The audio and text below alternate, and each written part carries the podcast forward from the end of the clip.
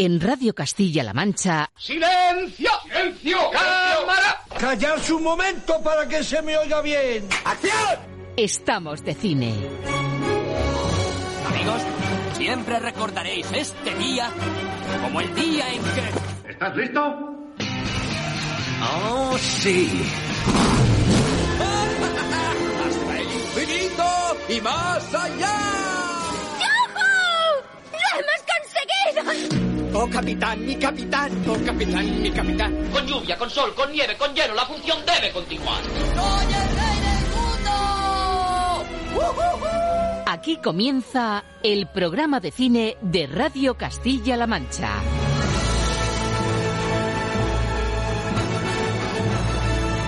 Presenta Roberto Lancha.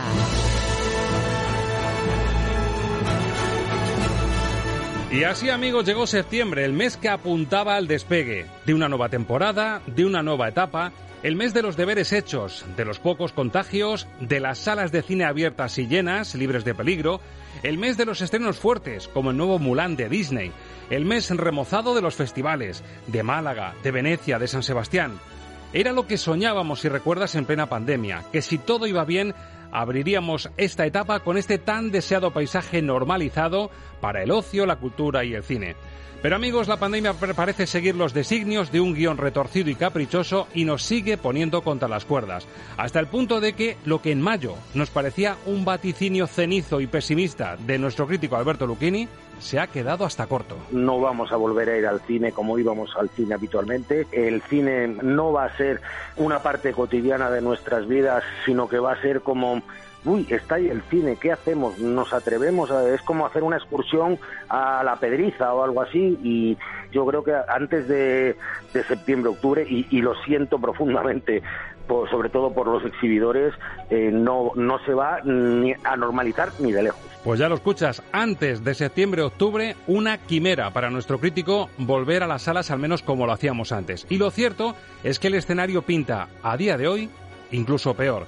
De este panorama, en este inicio de temporada de Estamos de Cine, queremos hablar precisamente con Alberto Lucchini, el crítico del mundo y director de la revista Metrópoli, que nos tiene que hacer balance del verano, de las películas vistas, de las sorpresas, de las decepciones y de lo nuevo que ya está en pantalla desde el viernes, con protagonismo especial para la peli española de la que todo el mundo habla tras su victoria en el último festival de Málaga, Las Niñas, la ópera prima de Pilar Palomero. Te saques una carrera, que tengas oportunidades, que no dependas de nadie. Pero también tenemos que hablar de la polémica, de la superproducción que debía suponer el aldabonazo para volver a las salas en masa y que se ha quedado finalmente, ante la perplejidad de todo el sector, en estreno en plataforma, por streaming. Disney, nada menos que Disney, ha reculado, no ha querido riesgos y en este fin de semana, en el que su imagen debía estar presidiendo la cartelera de todas las salas del mundo, ha preferido lanzar Mulan en acción real, su última gran apuesta, en modo pay-per-view, para verlo en casa y solo a través de su página. 22 euros. Señores de Disney, con todo el respeto a todo lo que nos habéis regalado durante tantos y tantos años, qué profunda decepción. Pero como estamos de estreno de temporada y no nos podemos dejarnos llevar por el malfario, por el pesimismo, por el rencor, os proponemos ponernos de gala en la segunda parte del programa para disfrutar del que ha sido sin duda el gran acontecimiento musical del verano, del año por extensión incluso si me apuran, que está llamado a hacer historia.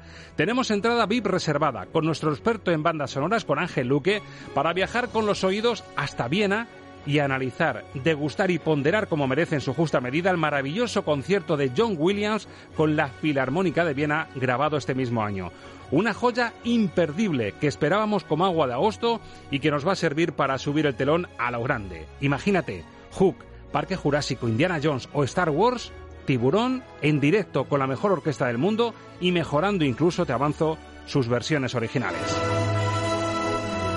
Sin duda un regalazo para los oídos para darte la bienvenida y las gracias también. Gracias por estar de vuelta con nosotros. Gracias por seguir creyendo en el cine aun cuando la realidad se empeña en empeorar el guion más dantesco. Gracias por confiar en la radio como terapia y como punto de encuentro. Señoras, señores, distinguida audiencia, queridos amigos, qué placer poder abrir nuestra quinta temporada con un primer capítulo que esperamos de corazón no te deje indiferente. Bienvenidos todos y muy buenos días. Good morning. Rainbows are shining through. Good morning. Good morning. Bonjour. Bonjour. Buenos días. Muchos días. Buongiorno. Buongiorno. Good morning.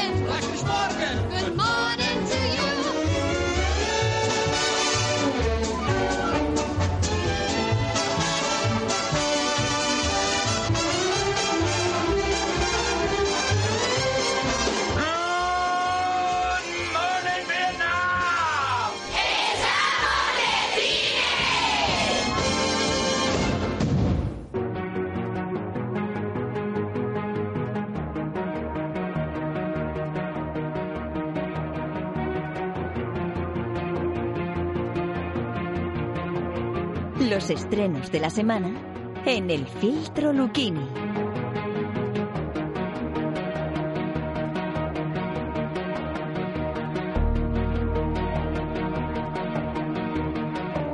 Justo un mes después, les reconozco que ya tenía yo ganas de saludar en directo a nuestro crítico de cabecera, para saber qué tal el verano, para saber cómo le ha ido en este tiempo. Alberto Lucchini, muy buenas.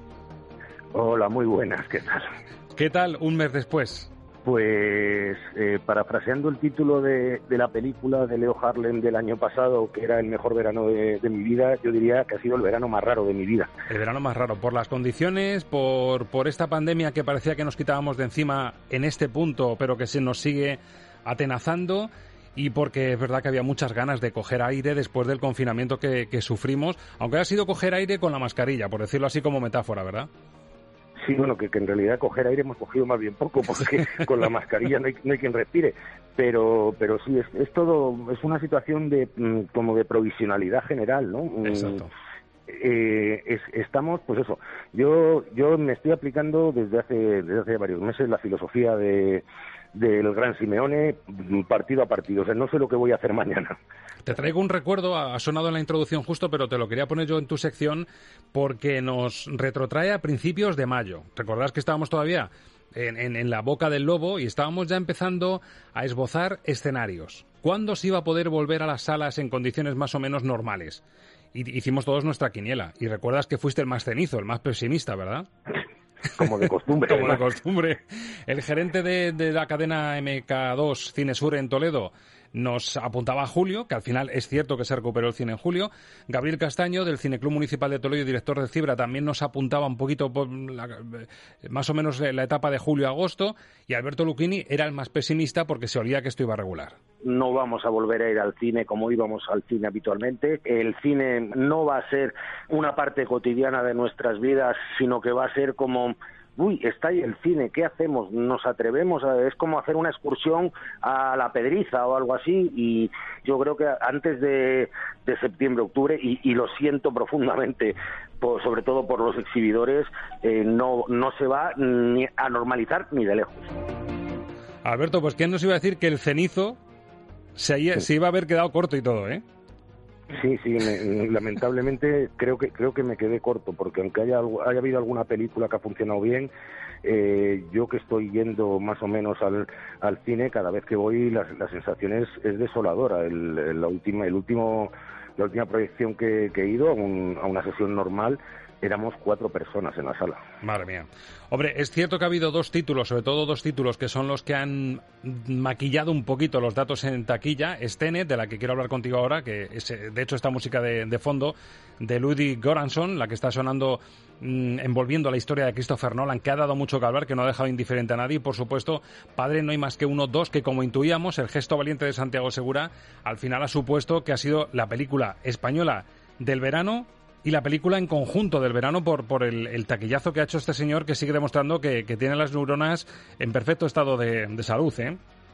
Sí, sí, ya lo dijimos en el momento de cuando, cuando decidió adelantar el estreno, que era una, una maniobra muy, muy inteligente y se ha demostrado que, que así lo era, porque no es que sea la película española del verano, es que es la película española del año. Del año. Porque va- se, se va a ir por encima de los 10 millones de euros, cosa que no había hecho ninguna antes del del confinamiento y cosa que no va a hacer ninguna de aquí a final de año, con lo cual es eh, eh, vuelve a ser Santiago Segura el director del año y, el personaje que, que, rescata a la industria española. Que nos guste más o menos su película es lo de menos, es un, personaje que, que, es fundamental y clave para el cine español y que si no existiera habría que inventarlo. Exacto, y tiene a tiro los dos millones de espectadores, que son palabras mayores, son palabras mayúsculas, porque hay que recordar que Tenet en su primer fin de, que es cierto que ha sido el pelotazo en este nuevo escenario más fuerte del verano, si hablamos de un solo fin de semana, un millón y medio de recaudación, más de 220.000 espectadores. Lógicamente son cifras que si estuviésemos en una etapa en la que no hubiese pandemia serían muy superiores, pero hay que reconocer que según estaba la cosa,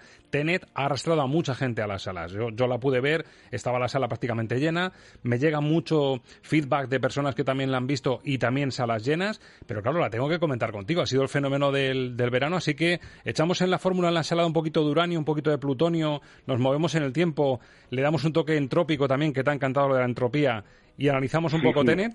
Sí, yo creo que partimos del hipocentro, montamos un algoritmo y, le damos a la entropía mucho. Hacemos un test de inteligencia que yo, yo propuse para ir a ver la película, mascarilla, el hidrogel y un test de inteligencia y una prueba de física cuántica para poder entrar y más o menos enterarte un poco.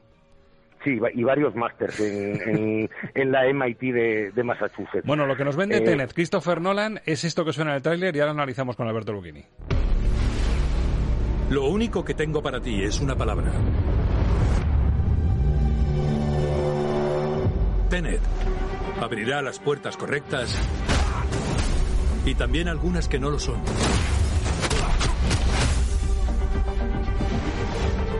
Empléala con cuidado.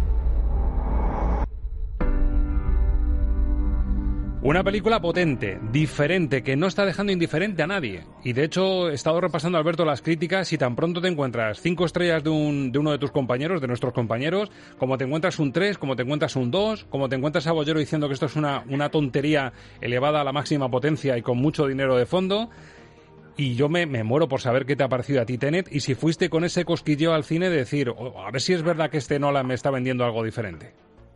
Eh, pues no, no, Nolan, no nos vende nada diferente, lo que nos vende es eh, más o menos Memento eh, versión 2.0 con, con, contenido de física cuántica y mucho menos comprensible.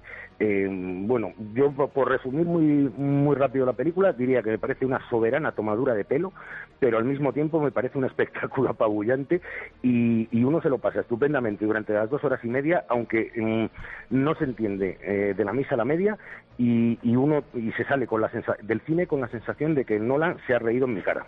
Dan ganas de decirle a este señor, con el buen cine que hace y con el pulso narrativo que tiene y visual, que yo creo que es de los cineastas ahora mismo más en forma y que son capaces de, mm, enseñarte e impactarte con ese estilo visual que tiene tan poderoso. Se parece mucho a los últimos Batman que hizo también, como decían muchos críticos también a Origen. Pero ah, es para decirle, mira, para impactarme y para hacer este buen cine no hace falta que me vuelvas tan loco con el argumento, ¿no? Efectivamente, o sea, yo creo que no tiene no tiene necesidad de, dar eh, cinco saltos mortales sin red en cada plano y de y de complicarse, porque además es que si pensamos un, un, poquito, analizamos el argumento de la película, es más básico que el mecanismo de un lápiz, es decir, un megavillano que quiere destruir el mundo y un megagente de la CIA que tiene que evitarlo. Ese es el argumento de la película. A partir de ahí mete mm, todos los, los, disparates y los dislates que se le ocurren con la entropía, los hipocentros, eh, los algoritmos, los saltos en el tiempo para adelante y para atrás, que además los hace a capricho porque mm, unas cosas viajan en el tiempo y otras no. Y, y, y, lo que consigue es que yo por lo menos salí del cine diciendo, vale, sí, el, el malo era el malo, el bueno era el bueno y se enfrentaban. Lo demás no entendí nada. Pues mira, eh, he hablado con gente, con compañeros que me han preguntado, oye, Luquini, ¿qué ha dicho de, de Tenet? En lo que has whatsappeado con él. Digo, pues mira, no me ha dicho nota ni nada, pero por la única frase que me dijo, eh, casi ha puesto que le va a poner dos y media sobre cinco. Pues es que creo que me conoces demasiado ya. ni más ni menos, dos y media, ni siquiera subes al tres, ¿no?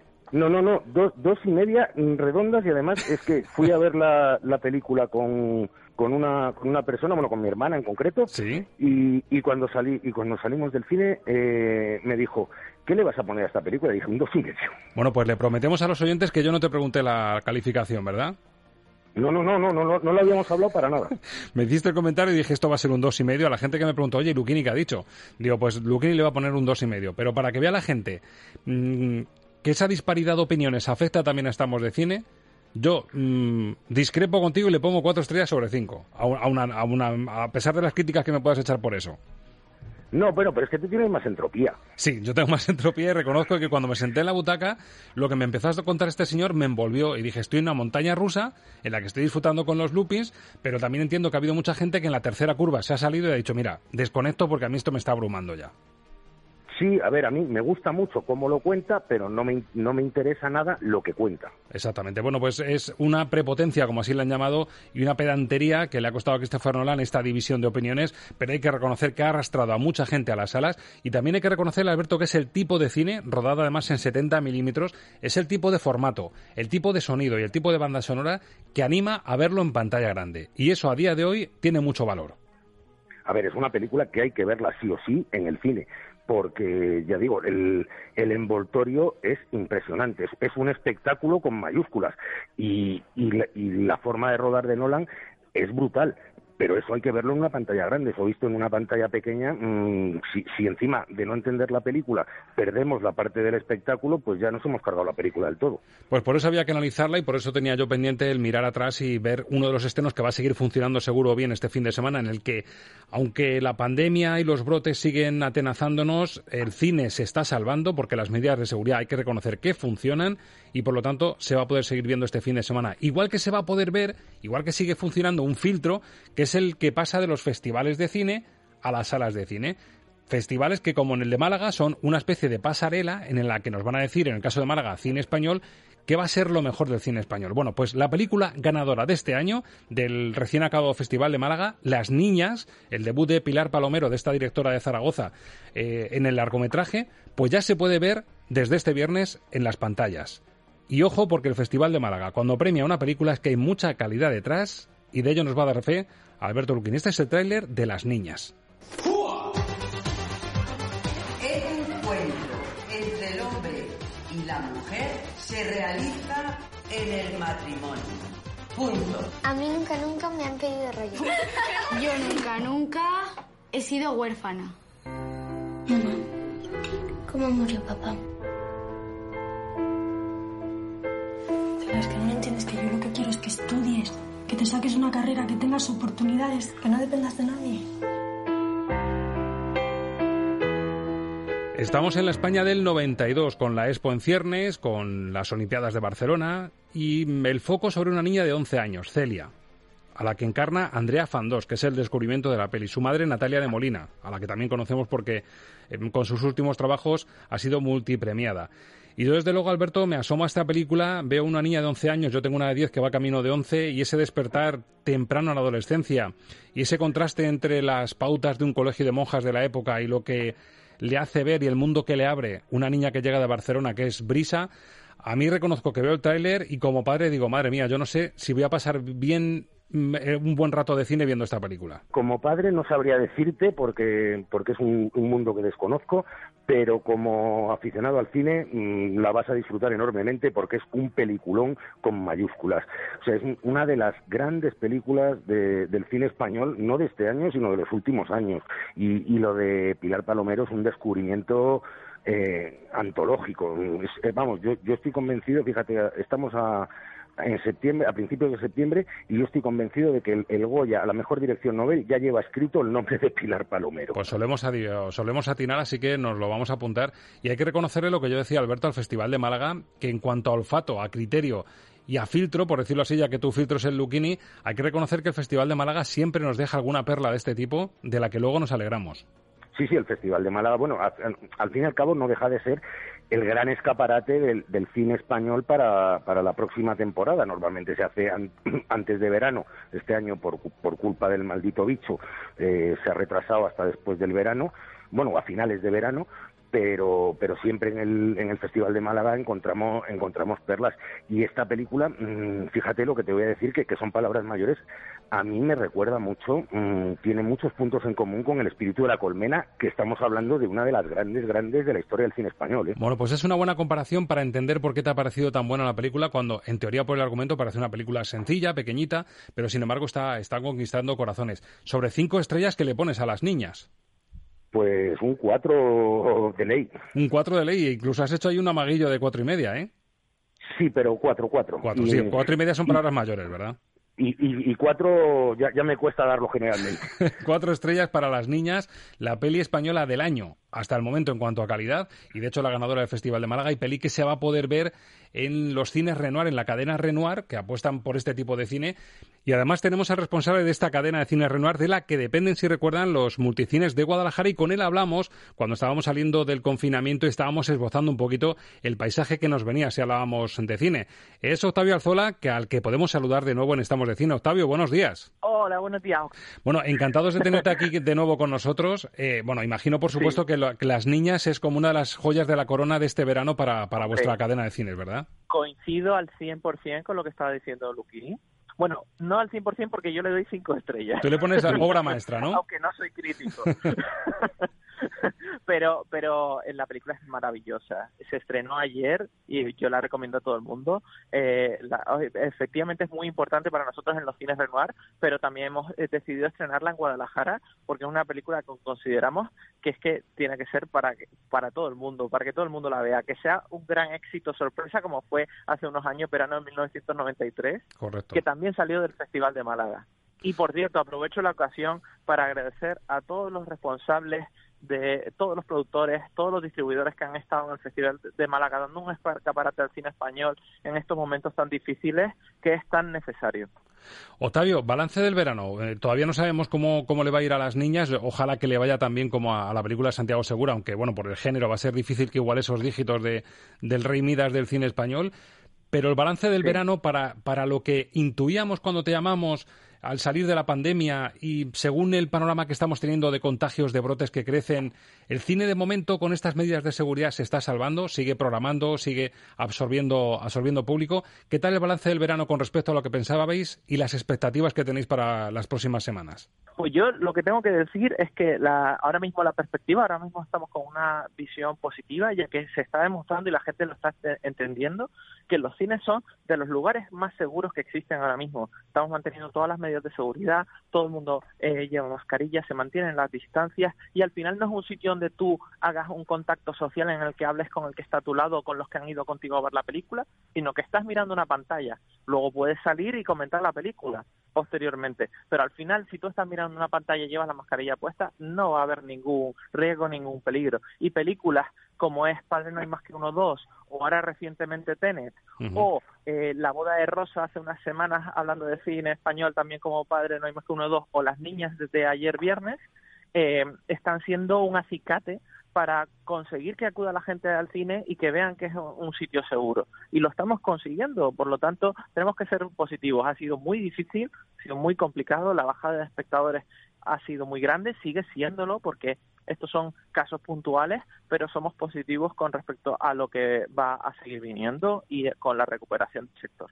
O sea, importante sobre todo, además lo, se lo leía en un artículo a Santiago Segura hablando del éxito de su peli, del gesto valiente al final de adelantar incluso el estreno, mmm, que los cines son un lugar seguro. Es decir, que aunque una comunidad, un municipio, un pueblo esté dando malos datos de contagios, hay que reconocer que las, las salas, según los protocolos que tenéis a día de hoy, si la gente respeta lo de las mascarillas, el hidrogel y todo lo que venimos diciendo, el cine es un lugar seguro pese a que sea una sala cerrada. Totalmente, porque además tenemos eh, sistemas de oxigenación, hemos revisado todos los todos los filtros de todos los aires acondicionados de todas las salas y aún siendo un lugar cerrado es más seguro que por ejemplo eh, otras otras actividades en las que a lo mejor es al aire libre pero hay más contacto social. Bueno, Entonces, en, en, el cine tú estás mirando hacia una pantalla, llevas una mascarilla puesta, es de lo más seguro que yo me puedo imaginar ahora mismo. Exacto, hombre, Octavio desde luego está acostumbrado a, programar películas como Las Niñas, buen cine español, buen cine independiente, pero también tendrá sus incursiones para ver cine comercial. Octavio, sácame de dudas, ¿tú qué le pones a Tene de Christopher Nolan, que ha sido el fenómeno del verano junto a la de Santiago Segura? A mí me ha gustado muchísimo, además es un ejemplo perfecto de una película que hay que ver en el cine porque es un espectáculo visual y sonoro es impresionante. Es impresionante. Por, eso, por eso es una zancadilla que en medio de este verano en el que Tenet ha hecho esa demostración de que el cine de ese tipo hay que verlo en pantalla grande, por eso es una zancadilla que no podamos ver este fin de semana ya una película que era posiblemente la más esperada del verano junto a Tenet. ¿Sabes por qué el ave fénix se sitúa a la derecha del emperador? Es su guardiana, su protectora es a la vez hermosa y fuerte. Tu deber es honrar a tu familia. Hermosa, fuerte y ese deber que le lleva a ser un guerrero. Mulan, la última gran apuesta de Disney, debería estar en pantalla ya desde este viernes, pero al final solo por streaming, dejándose dinerito, además un buen dinerito desde casa, 21 euros para los suscriptores de la página de Disney. Mm, Alberto, esto ha sido un palo para el cine y yo imagino que, no ha gustado la noticia entre, entre el sector que ama el cine, ¿no? Bueno, mm, a mí me parece, mm, por decirlo suavemente, una canallada, porque el cine ahora mismo eh, está muy necesitado de grandes títulos para que la gente se anime y pierda los, miedos y, la prueba es que la gente con Tenet, a pesar del pánico, va o con Santiago Segura ha ido al cine y, y Mulan era una película que iba a arrastrar a la gente a, la, a las salas pero bueno, mm, Disney es la multinacional del ocio y el entretenimiento más poderosa del mundo y, hace lo que le da la gana y para eso y para eso se ha montado su, su, plataforma digital para hacer estas cosas. Desde luego en este panorama en el que estamos intentando que todo vuelva a la normalidad, que haya estrenos potentes para volver a las salas, Octavio, esto ha sido ha sido una mala noticia para el sector. Imagino que, mm, que el precedente que siembra de Disney es bastante negativo, ¿verdad? Eh, ahora mismo consideramos que Mulan debería poder verse en salas eh, porque creo creo que también debe ser no la he visto pero debe ser una película espectacular para poder ver en pantalla grande y es una pena.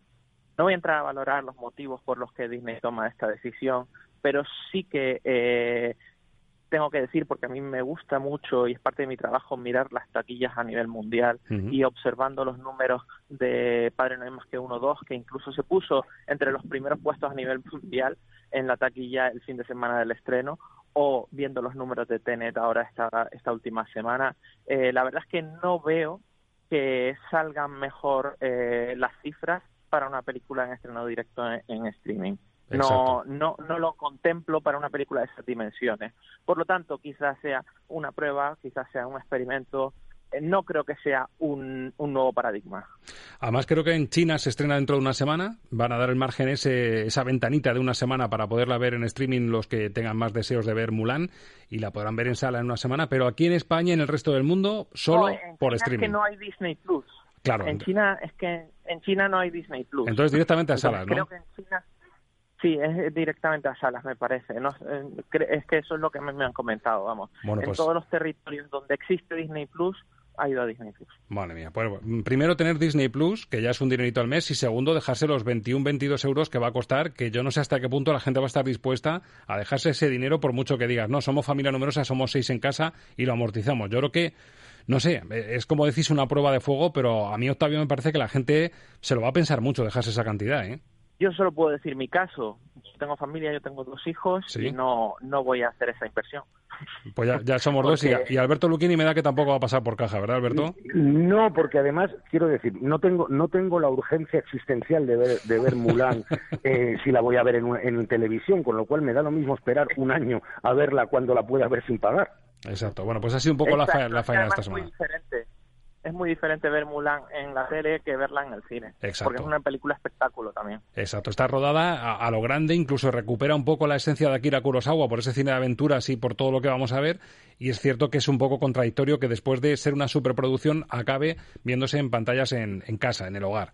Pero bueno, es la apuesta de Disney, nos ha entristecido un poco, pero bueno, el balance positivo de Octavio Alzola, el responsable de programación de, de la cadena Renoir, nos ha animado bastante. Octavio, enhorabuena, mucho ánimo con lo que viene, la situación no se despeja ni mucho menos, pero ojalá que el cine resista con estas medidas de seguridad y sobre todo lo que decía Santiago Segura, que no está demostrado que ningún brote haya partido de un cine o porque la gente se meta a ver un ratito una película o una sala. Así que a mantener la firmeza, el pulso y que vaya todo muy bien. Muchas gracias. Hasta la próxima, Octavio. Hasta luego. Por cierto, Alberto, a ti que te gustan también los, los documentales, eh, no sé si conoces uno que se llama El hombre que diseñó España. Sí, sí, lo, sí, claro que lo conozco. ¿Te suena, no? Bueno, pues es que este próximo lunes se va a estrenar en televisión y va a ser en nuestra cadena, en Castilla-La Mancha Televisión, y hay que decir que es una figura central e indispensable de la creación de muchos de los logos que han formado la identidad de, de nuestra sociedad. Es la aportación creativa de Cruz Novillo, y fíjate, hizo los logos, por ejemplo, de la policía, de Correos, de Antena 3, del PSOE y de un periódico que se llama El Mundo. Sí, sí, no, no, por eso. Eh, estaba pensando que, es, un, es un documental en el que estuvo muy muy implicada además la, la, empresa para la que para la que yo trabajo. Y si no recuerdo mal, se estrenó en salas comerciales si no fueron 10, fueron 15 días antes de que de la hecatombe. Exactamente, y creo que no le fue nada mal, creo que es un documental muy muy valioso y se va a poder ver en la tele, así que en Castilla-La Mancha Televisión este lunes, doce y media de la noche más o menos, después de la peli de la semana, pues va a ser una buena oportunidad de, de ver este documental. Seguimos haciendo los deberes, mucho cuidado, compañero, mascarilla, y en una semanita no, nos vemos por aquí de nuevo. Mucha mascarilla, mucho gel de esos que, que está destrozándonos las manos a todos, y, y, que, y que la gente, como ha dicho Octavio, que vaya al cine sin ningún miedo, porque de verdad es de los sitios más seguros que hay a día de hoy yo he llevado al cine a, a, personas con, que estaban con el síndrome de la cabaña y no querían salir de casa y, y al final solo salen para ir al cine. Eh, que se anime la gente. Firmo debajo, Alberto. Buena semana. Igualmente.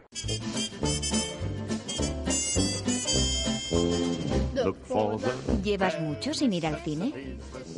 ¿Ni recuerdas tu última película? No te subestimes. En CMM Radio te hacemos recordar cuánto te gustaba estar de cine. Estamos de radio. Estamos de cine.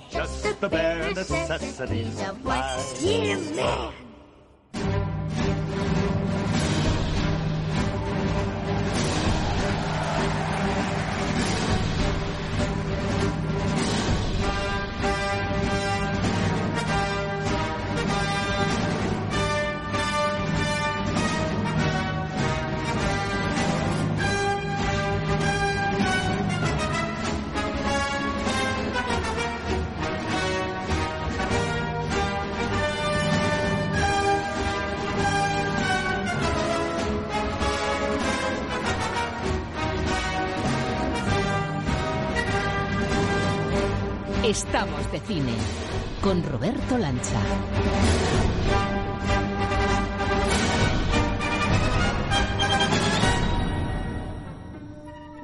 El sonido colosal, impecable, en directo de la marcha imperial de la Guerra de las Galaxias, dirigida por John Williams desde Viena. Casi podríamos decir como escuchábamos ayer, porque esta melodía la poníamos de cebo para esta nueva temporada. Pero por fin ha llegado el momento de analizar, de degustar a toda radio y en pantalla grande la intervención de Williams en Viena que está llamada a hacer historia de la música de cine. Y escuchando esta marcha imperial, la verdad es que los matices podrán ser muchos. Uno, ¿será una indirecta a que irrumpe por aquí en la nueva temporada nuestro experto en bandas sonoras, Ángel Luque? Muy buenas, Roberto. Muy buenas, bienvenido. Eh, bien, bien hallado. La verdad es que bueno, ya sabes que cuando sonaba esto y rompía Darth Vader no era buena señal. Yo espero que sí que lo sea. Que, que no seas el villano secreto que, no, no, exactamente, de, de Estamos de Cine. Ese podría ser un matiz. El otro, que estamos con la vuelta al cole, que la tenemos aquí a la vuelta de la esquina ya. También puede sonar a esto, sí. La, la sí, sí, perfectamente, con la vuelta sí, también puede sonar perfectamente con un movimiento de capa ahí eh, impresionándonos a todos porque estamos todos así como un poco expectantes, ¿no? A ver qué va a pasar. En medio de este ambiente raro que tenemos, hay que decir que cuando analizábamos en pleno confinamiento, si recuerdas, con Luquini, contigo, con gerentes de cines, con los responsables de las distribuidoras, es verdad que esbozábamos un mes de septiembre un poquito más esperanzador que el que estamos viviendo en realidad. Luquini decía, no, yo no veo hasta septiembre un regreso normal a las salas. Claro, pensábamos que la evolución iba a ser progresiva. Claro. Que íbamos a ir eh, dejando atrás contagios, mejorando, reduciendo el número de fallecidos, mejorando la situación en las salas. Pero amigos, nos plantamos en septiembre y teníamos la duda de decir, ¿qué hacemos? Nos ajustamos a la actualidad y alguna película fuerte tipo Tener como la que pueda haber, que a lo mejor es una opción analizar esa banda sonora porque ahonda mucho en esta nueva tendencia de, de bandas sonoras sórdidas y tenebrosas que, que están tan de moda en Hollywood. Y la otra, por supuesto, era el gran cebo musical que tuvimos en verano, que fue a mitad de agosto, la salida al mercado de este directo de John Williams en Viena, que sabíamos que iba a ser colosal. De hecho, el primer avance fue esta, esta marcha Sí. imperial, si recuerdas. Ya vimos la calidad de la imagen, vimos y comprobamos la calidad del sonido. Sí. Y por fin, el 14 de agosto, tenemos ya prácticamente el set list completo para disfrutarlo. Y así lo has hecho tú, desde luego, de principio a fin, y además en pantalla también. Sí, a ver, yo también tuve la duda del, del tema de la, de la película de Nolan, ¿no?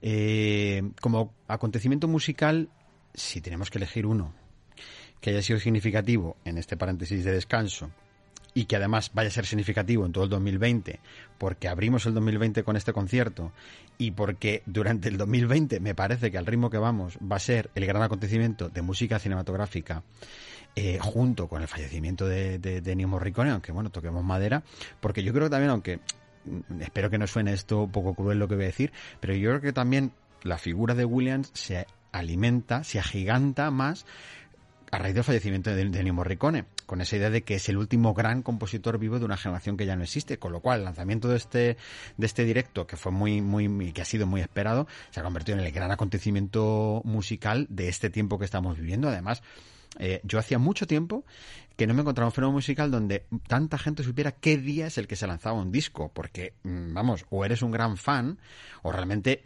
ya esto de la fecha de lanzamiento se diluye mucho en la música, ya no es, ya no es tan, tan importante como era antes, de decir tal día se presentará una... Bueno, está ahí, ¿no? Excepto quizá grupos muy simbólicos. Bueno, pues John Williams, como una grandísima estrella que es, tenía su fecha de lanzamiento de este directo en Viena que ha sido arrollador eh, en cuanto a ventas, que eso es algo increíble. Yo ¿eh? creo, Ángel, que no es casual. No es casual, por supuesto. Primero, ver a John Williams que sigue fresco. Sí. Con casi 90 años, tú le ves dirigir y le ves que tiene una energía y una lucidez envidiable para Mm. su edad. Segundo, porque la calidad de la imagen que hemos visto en los primeros cebos que se nos lanzaron, con este Imperial March, con Parque Jurásico, te das cuenta que la conjugación de imagen en 4K, sonido Dolby Atmos, grabado con una precisión y con una riqueza impecable, Hmm. hizo ver que esto iba a ser un momento histórico. Yo, francamente, no me, no me puedo describir ni presentar como un auténtico erudito en ver música clásica en vídeo, Hmm. Pero yo reconozco que no he visto nada parecido. Hemos visto grandes conciertos de Morricone, Sí. incluso sin apuras de Hans Zimmer, pero esta calidad de imagen y de sonido y la realización del concierto, yo no había, no había visto una calidad, unas cotas de calidad tan grandes nunca en mi vida. Sí, y además el que se haya hecho con la Filarmónica de Viena, lo cual le da un escalón más todavía porque, eh, bueno, pues eh, la Filarmónica de Viena generalmente no se dedica a dirigir música de cine. De ahí que incluso hay anécdotas mm, sobre que los propios músicos han pedido o pidieron a John Williams que alguno de los temas se interpretaran Este, de que hecho. este, exactamente, este que está sonando Los es de uno metal ellos. le dijeron, oye, nos podemos Oye, el homenaje?". gustaría- claro, porque ¿cuántas veces tiene la oportunidad de tocar esto? Es que la Filarmónica de Viena no mete esto en su repertorio jamás. Con lo cual es histórico en todos los Y sentidos. por eso se nota el júbilo cuando termina este tema, Claro, que fue un bis, el y fue con el que, con el que sí, puso el sí, broche sí, al concierto, eh, un júbilo en, en- en- en ese... Y en el propio Williams. Y en el propio Williams con la, con la sonrisa. Sí, sí. Es un momento histórico y lo vamos a disfrutar y lo vamos a valorar y lo vamos a analizar, porque es cierto que lo vamos a disfrutar a toda radio, pero es verdad que cuando salga el Blu-ray y esto se pueda ver realmente en 4K con ese sonido Dolby Atmos, va a ser un auténtico increíble. espectáculo llamado a hacer historia. Empezamos el viaje, ponemos rumbo al país de nunca jamás. Perfecto. Vamos con ello. para abrir el concierto John Williams en Viena. Estamos hablando de un concierto para la historia.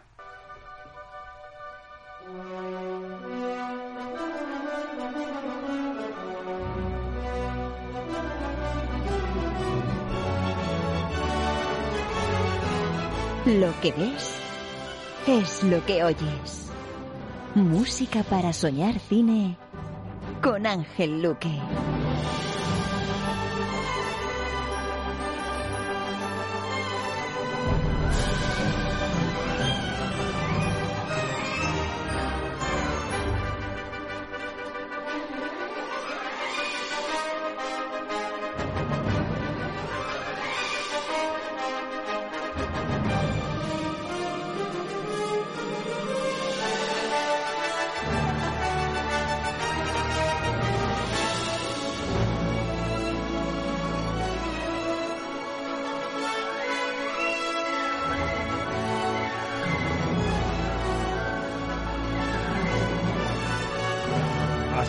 Suena el camino hacia la fantasía, el camino hacia lo que parece imposible, pero acaba siendo posible en el universo de Peter Pan. Una película menor de la que Sí. hablamos del año 91 de Steven Spielberg, que no cuajó como se pensaba, con un maravilloso Robin Williams haciendo de Peter Pan que crece, que rompe ese Mm. pacto de, de ser el eterno niño. Y una película menor que, sin embargo, exhibe esta pedazo de melodía fantasiosa que, de hecho, la elige Williams. Repetimos, en un momento de lucidez con 88 años, que para mí, Ángel, si llegas a esa edad con el bagaje que tiene un Williams y elige este tema para empezar, es que no has dado puntadas sin hilo. Sabes muy bien que puede ser el tema perfecto para invitar a, comenzar un viaje increíble. Sí, lo primero yo creo que precisamente el análisis eh, de este concierto, al margen que yo creo que simplemente lo que hay que hacer es disfrutarle, o sea, no hay que meterse en muchas más disquisiciones, no hay que sacarle punta a algo que, que, que ya está más que afilado y que es eh, algo, eh, como hemos dicho, único, histórico. Y, y que será el gran culmen, yo creo, de la carrera de, John Williams, a no ser que nos tenga reservado alguna, alguna cosa por ahí especial, ¿no? Eh, el repertorio que elige Williams a mí me recuerda mucho a lo que ya comentamos sobre Ennio Morricone en su momento. Creo que él en este concierto se permite alguna licencia que vamos a escuchar además, que, que están eh, puestas en la, en la playlist que vamos a poner hoy precisamente por eso, porque no es del repertorio habitual de Williams en sus directos. El que las haya elegido yo creo que nos hace entender un poquito mejor qué es lo que Williams tiene en la cabeza sobre su música. Es decir, al margen de lo que hayan significado las películas para las que ha compuesto, porque muchas de las películas importantes no están aquí, eh, pero realmente, o sea, lo fundamental no falla, evidentemente, ¿no? Pero realmente luego tiene sorpresas como esta de Hook, por ejemplo, que quizá, bueno, dices, oye, pues yo no sé si entre Hook y, horizonte, y, un horizonte muy lejano, iba a decir horizonte de grandeza, un horizonte muy lejano, eh, que es una magnífica banda sonora también, para un directo no sé qué luciría más, pero te das cuenta que elige Hook, yo creo que también por su gusto personal, es decir, por lo que representa para él y para lo que ha sido su, su carrera, ¿no? Cuando Williams se acerca siempre al mundo de la, de la ensoñación, al mundo infantil, eh, al mundo de la aventura, eh, es magia lo que produce. O sea, yo creo que este es el compositor, Williams es el compositor del mundo del asombro, del mundo de la ensoñación, del mundo de la fantasía, sin duda alguna. Es el gran compositor de esto. Entonces, claro, abrir con Hook es abrir ya los ojos al espectador, los oídos al espectador, a ese mundo directamente. Y efectivamente, es una película menor que se olvidó pronto, con un Dustin Hoffman haciendo de Capitán Garfio que yo todavía no me lo puedo ni creer. Que lo.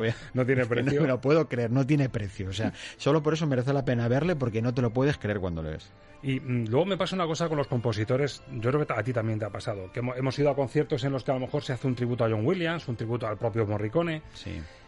y por muy buena que sea la orquesta es difícil que lleguen a las cotas de calidad que tiene el original. Mm. Pero es que creo que estamos ante un caso, incluso si me atrevo a decir que superando lo Sí. conseguido por Ennio Morricone, Bueno, que creo que Williams mejora el original en Sí, este concierto. Sí, sí, sí, sí. A ver, la diferencia con lo de Ennio Morricone es que aquí tú estás escuchando un concierto en la Music Beren, que es una sala con una acústica espectacular. Yo tengo la suerte de ir a un concierto de la Music Beren y la acústica es espectacular. O sea, es que es inimaginable. Siendo lo que es, que es un, un, un- rectángulo, un rectángulo, eh, eh, la sonoridad es, es impresionante. Es mucho más bonito la Music Beren, por cierto, en la tele que vista en, en vivo. Pero bueno, eso es otro, eso es anecdótico, ¿no?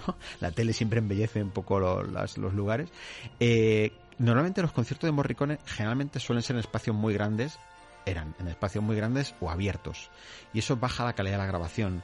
En el Kremlin es un concierto abierto. El que tiene la plaza de San Marcos en Venecia, que es muy famoso también en Morricone, ese es un espacio abierto.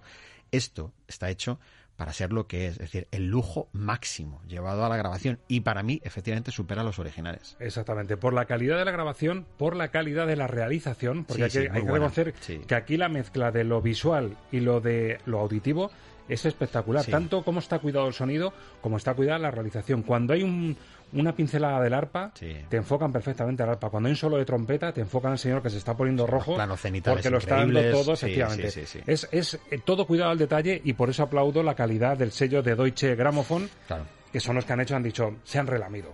Esto además creo que hubo un retraso porque creo que estaba preparado para octubre del Sí. año pasado. Eh, por problemas de salud se retrasó un poco porque tenían- querían tener a Williams dirigiendo en Viena, no querían un sustituto. Y al final yo creo que cogieron carrerilla para que todo estuviese medido y programado y perfecto. Sí. Yo creo que eh, creo que lo dijimos en su momento. Para mí es el gran concierto de Año Nuevo realmente que se ha celebrado Sí, en porque Music además es el sitio en el que se suele celebrar el Claro, o sea, Año días Nuevo. antes se había hecho el concierto de nuevo, porque esto fue los primeros días de enero cuando se grabaron los dos conciertos. Fueron dos conciertos los que hubo, que si hubieran hecho 20, vamos, estoy convencido que si, vamos, que hubiera, se hubieran quedado cortos, o sea, porque la capacidad del Music Beren, pues es relativamente pequeña y el número de gente que quería ir era inmenso, ¿no? Eh, no estábamos entre los afortunados, por desgracia, pero, pero bueno, a mí me queda una pequeñita esperanza, Roberto, que cuando venga a recoger, esperemos que no pase nada, y venga a recoger ¿El Princesa de Princesa de Asturias? Oye, podría marcarse un decir, oye, pues unos días antes voy a dar un concierto en Madrid que nunca he estado. Me llevo la batuta en, en la Eh, maleta, ¿no? Yo creo que estaría muy bien. Lo que pasa es que después de esto, creo que deja claro bastante John Williams que no va a dirigir seguramente más Tiene veces. de broche final. En Europa al menos. Broche final. Bueno, a mí hay un tema que es otro- creo que fue el segundo avance después de la Marcha Imperial, que es el tema central de Parque Jurásico. Sí. Una suite de Parque Jurásico con las dos melodías centrales eh, más, más emblemáticas. Y yo, francamente, luego hacemos balance si quieres, pero a mí este tema me pone la carne de gallina y creo que es una calidad excepcional. De principio a fin, cada encuadre, cómo te van dirigiendo con la realización para que te fijes en los instrumentos que mandan en la composición y te das cuenta de la grandeza de las melodías que hizo este tal John Williams. Vamos a disfrutar de Parque Jurásico porque para mí es posiblemente el cenit de este concierto en Viena.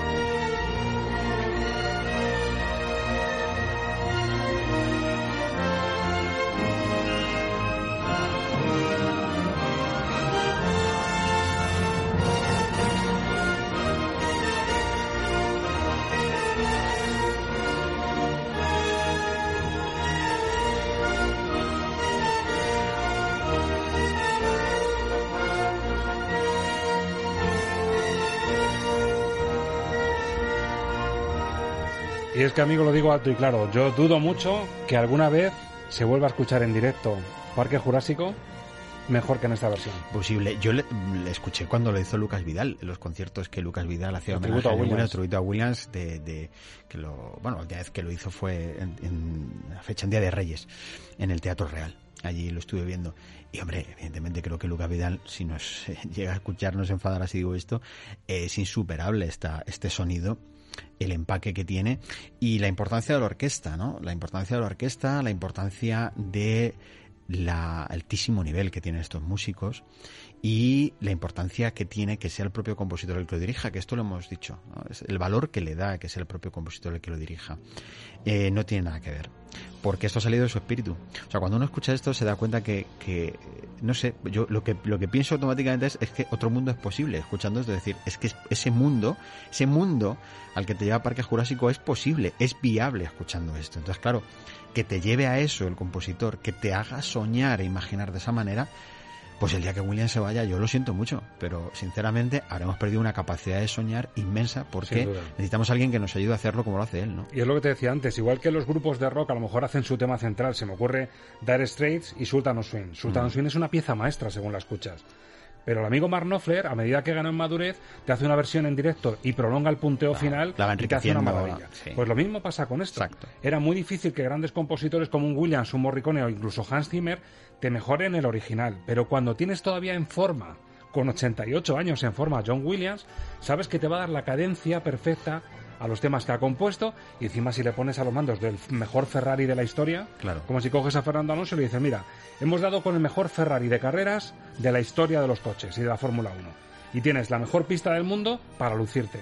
Tú te pones, coges el Ferrari y te sale una locura como esto. Claro, además tú, cuando ves el concierto te das cuenta que John Williams está súper relajado. Es decir, está disfrutando del momento sabiendo que está haciendo algo que es totalmente histórico, que es eh, dirigir una orquesta de corte clásico absoluto, como la Filarmónica de Viena, asociada al sello de Gramophone junto con la Filarmónica de Berlín, que son eh, las dos, grandes emblemas de la música clásica y el sello de hecho Gramophone, que solo publica eh, música clásica, yo creo que él sabe y es consciente en ese momento que está cumpliendo algo que realmente marca una historia dentro, ya no de su vida, sino dentro del mundo de la banda sonora, que esto ya es mucho más importante, porque no debemos quedarnos solo en que es un acontecimiento dentro de la música de John Williams, no, no, es un acontecimiento de reconocimiento de lo que la música de cine ha aportado a lo largo de todos los años, ya más de 100 años de historia que tiene el cine. Para mí es la consagración de la música de cine como el gran género clásico del siglo XX. Exacto, es la catedral de la música que acoge y reconoce Eso es. y en el que vemos que las bandas sonoras cruzan la línea de la música clásica que estaba como en el Olimpo de, de los dioses no de la música y que la, la música de cine se cuela en La ese pena es que Morricone ya no esté para que hubieran hecho esto mismo con Morricone. Imagínate a la Filarmónica de Viena haciendo esto con Morricone. Nos volvemos locos directamente. Sí. Bueno, lo que hace que un maestro pueda elegir su propio set list, la lista de grandes éxitos en los que se cuelan a lo mejor películas que de primeras no diríamos de memoria. Le pasa con Hook, con la que arranca este concierto, y le pasa con esta apuesta por Caballo de Batalla, una peli de Steven Spielberg, para mí muy valiosa, del año 2011. Tampoco ha trascendido demasiado la calidad de esta película, pese a que me parece un clásico dentro del cine Es una de las moderno. grandes olvidadas de Una de las grandes olvidadas y con una música maravillosa de Williams, que por eso la elige también para exhibirse en Viena.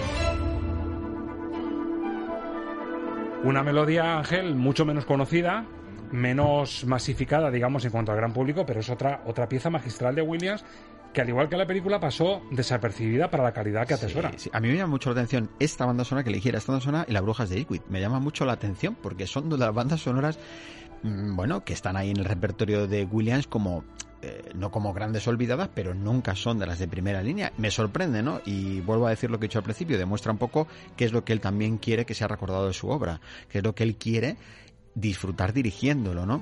Esta banda sonora es maravillosa de principio a fin. Es de las mejores, de las bandas sonoras que le puedes poner un 9 o un 10 fácilmente dentro de la carrera de John Williams y es una pena que la película al pasar tan desapercibida dentro de la, de la filmografía de Spielberg haya sido tan olvidada dentro de su banda sonora y que Williams haya querido seleccionar esa banda sonora para que esté, me parece que es la demostración de algo que a Williams se le ha criticado alguna vez y es, bueno, quizá eso que yo hablaba antes de que cuando Williams ya no esté, quizá la fantasía desaparezca también dentro de la música cinematográfica, ¿no? Y ese estilo más clásico de composición, esa, esa banda sonora más orquestal, que volverá algún día, pero que ahora mismo ya no está dentro del mundo del cine, eh, demuestra que él, al margen de todo ese efectismo que le puede haber criticado en un momento determinado, de melodías mm, famosas, vamos a decir de alguna manera, tiene un repertorio por detrás inmenso que está al servicio del cine y que está al servicio de lo que es la capacidad como compositor que tiene. Y el incluir estos temas como el de la bruja de Wick, que insisto que también me sorprende mucho, la demostración de decir, si yo no he venido a tocar solamente mis temas famosos, es decir, que, que, esto es como un concierto, no sé, de U2, que el With or Without You no puede faltar, si no va a faltar, pero también tengo pero este y este. una claro. cara B que a lo mejor os pasó desapercibida, es una joya. Exacto. Y con todo, creo que la selección de Williams tiene un tono vitalista que le diferencia de la última selección que disfrutamos de Morricone en Madrid. En su despedida, en su gira de despedida de Morricone, buscó capas más oscuras todavía Morricone que lo que ha hecho Williams. Williams es verdad que se sale un poco del set list tradicional y comercial, pero todas tienen un corte vitalista por el que ha apostado, como diciendo, quiero que mi legado suene a vitalidad, sí, a colorido, hombre, a júbilo. Es, podríamos decir que esta es una de las bandas sonoras quizá más intimistas de las que interpretan el concierto, quizá, ¿no? Es verdad que, que esa otra línea eh, más intimista de, de, de William no está. O sea, a mí me da mucha pena, por ejemplo, que el Imperio del Sol no esté, que me parece que es una banda sonora maravillosa, maravillosa de Williams y también eh, olvidada, ¿no? O esa que mencioné antes, eh, Un horizonte muy lejano. Me da pena, ¿no? Y la lista de Schindler creo que se la reserva para la, la edición coleccionista, eso es, ¿no? Eso es, eso es. La lista de Schindler no está aquí, ¿no? Porque, bueno, el violín solo tiene importancia en este, en este álbum por, por la violinista con la que ya había trabajado. Eh, pero bueno, yo también entiendo que realmente tú vas a la Music Beren tienes que intercalar temas intimistas, pero que realmente el sol que más relumbra de la música de Williams es todo el espectáculo, sobre todo para el cine de Spielberg, ¿no?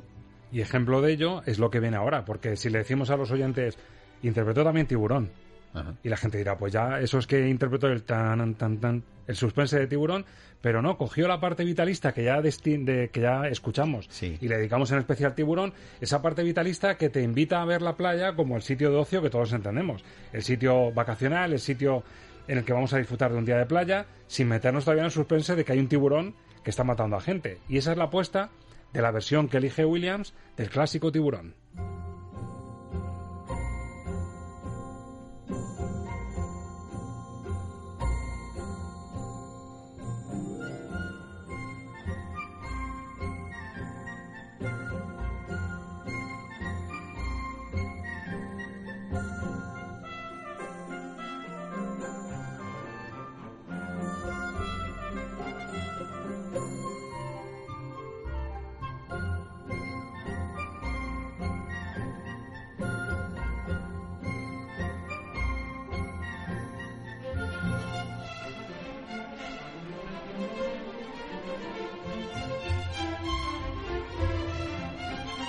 Pues lo chocante de esta melodía, lo estábamos hablando ahora fuera de micro, que esto pues invita a hacer analogías con la situación que estamos viviendo, que sí. hemos vivido este verano, ¿no? Claro, es bueno, decir, es hay que... que... disfrutar, vamos a disfrutar Claro. del verano, todo está perfecto, día de playa, vacaciones de verano, pero la amenaza está ahí. Llámala Claro. a tiburón, llámala a COVID. Cuando hablamos de las bandas sonoras de Tiburón, que le dedicamos un, yo creo que un especial muy bonito a lo que había sido la historia de las bandas sonoras de estas películas de Tiburón, eh, había, vamos, hay, hay, un análisis clarísimo que sale de esta película, ¿no? Y es el contraste constante entre el exterior y el interior, el mundo de fuera y el mundo de dentro.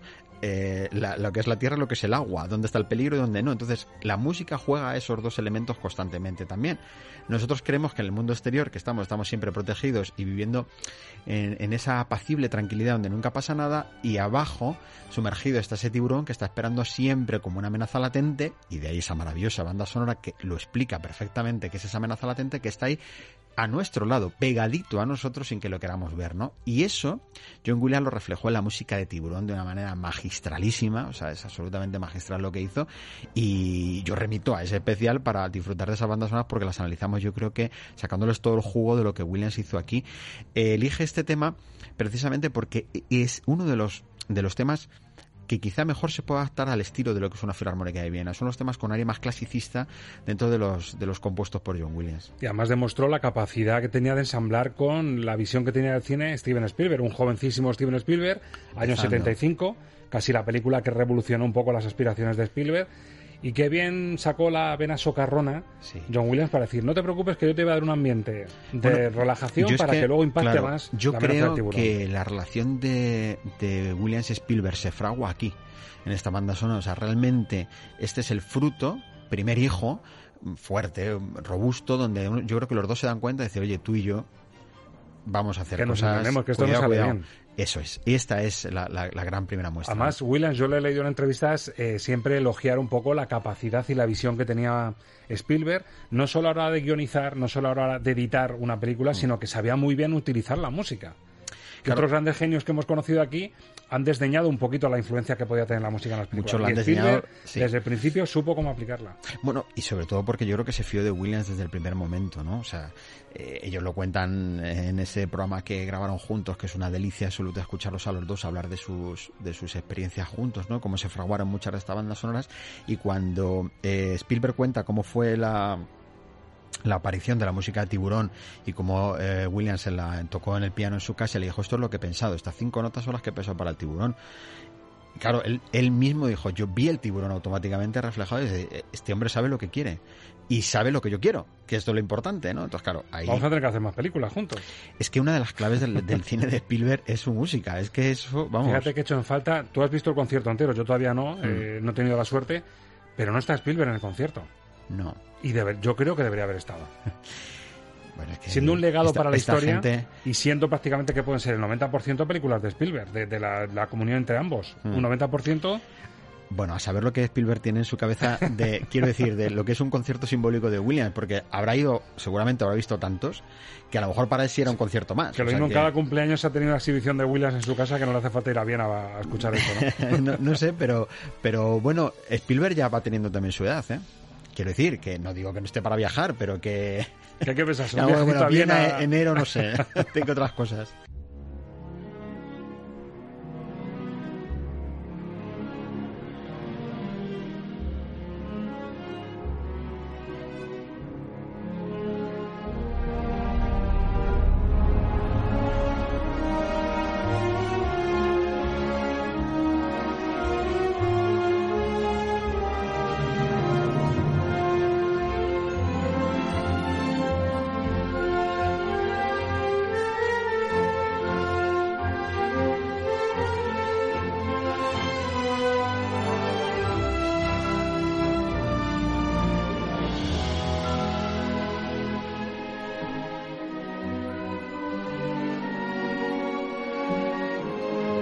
La melodía de La Rebelión Renace de los últimos Jedi, año 2017, la demostración de que Williams, con esa edad, casi rozando los 90, le dice al público de Viena y a esa filarmónica, señores, esto hice hace apenas dos añitos, estoy en forma y quiero lucirlo ante ustedes.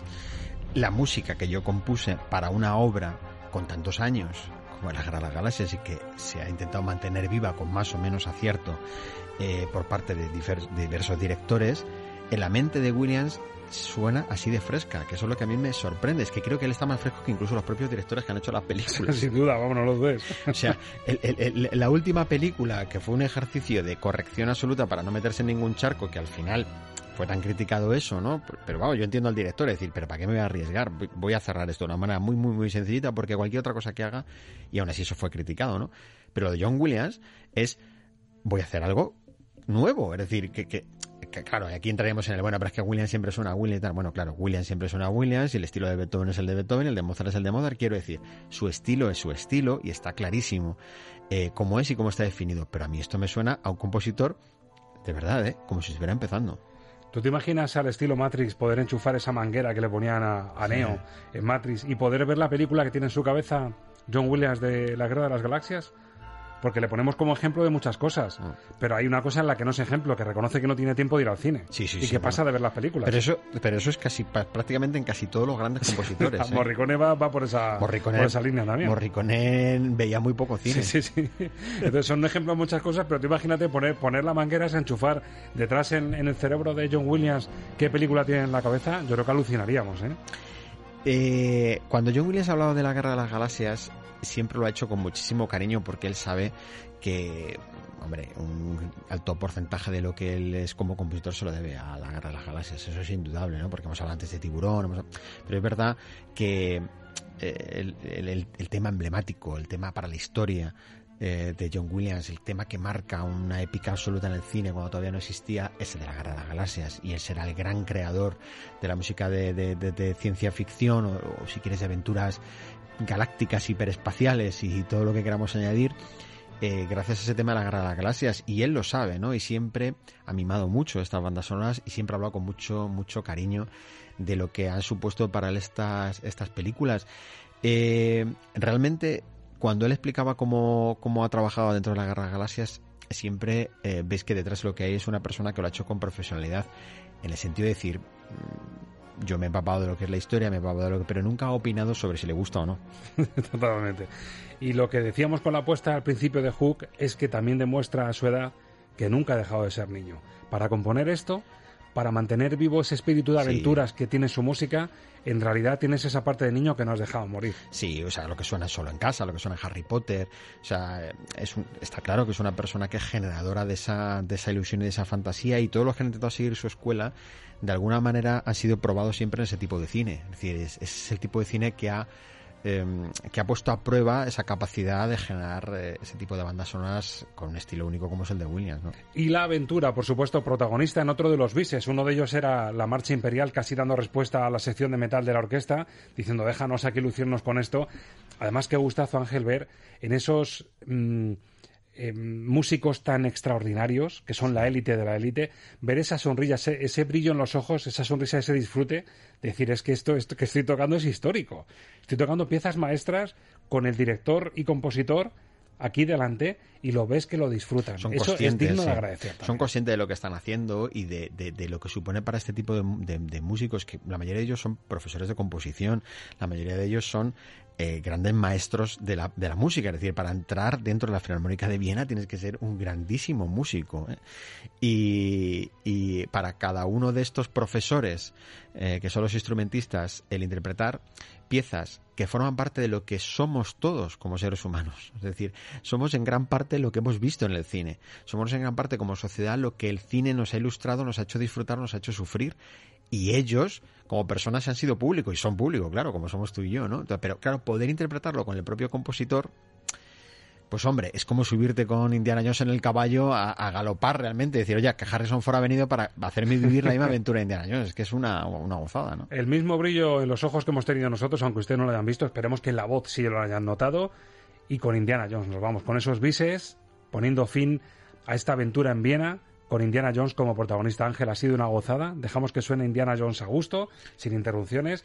Yo que ha sido un buen regreso. Eh, ¿Feliz y contento de la vuelta? Feliz y contento, deseándola siempre para disfrutar, a ver qué, qué podemos eh, ofrecer en estos en esta nueva temporada siempre yo creo que la, la música eh, como elemento principal del cine nos va a traer momentos bonitos y momentos entrañables no pero a inaugurar esto con el yo creo que ha sido gran evento de este año 2020 y será un gran evento durante muchísimos años en la historia de la música de cine yo creo que era la forma de volver. Si la actualidad nos lo permite, que ojalá sí, seguiremos disfrutándola, pulsándola, pero siempre sin perder de vista que podemos mirar al pasado claro. y rescatar grandes joyas siempre. La música es atemporal Es atemporal y lo demostraremos aquí, lo seguiremos demostrando. Ángel, un placer. Un placer, Roberto. Verte de vuelta. Gracias. Amigos, señoras, señores, con este tono de aventuras, con la energía de que la historia está por escribirse, disfrutarse, les emplazamos a estar aquí dentro de una semana. Cuídense, por favor. Aquí en Estamos de Cine. Feliz semana. Adiós.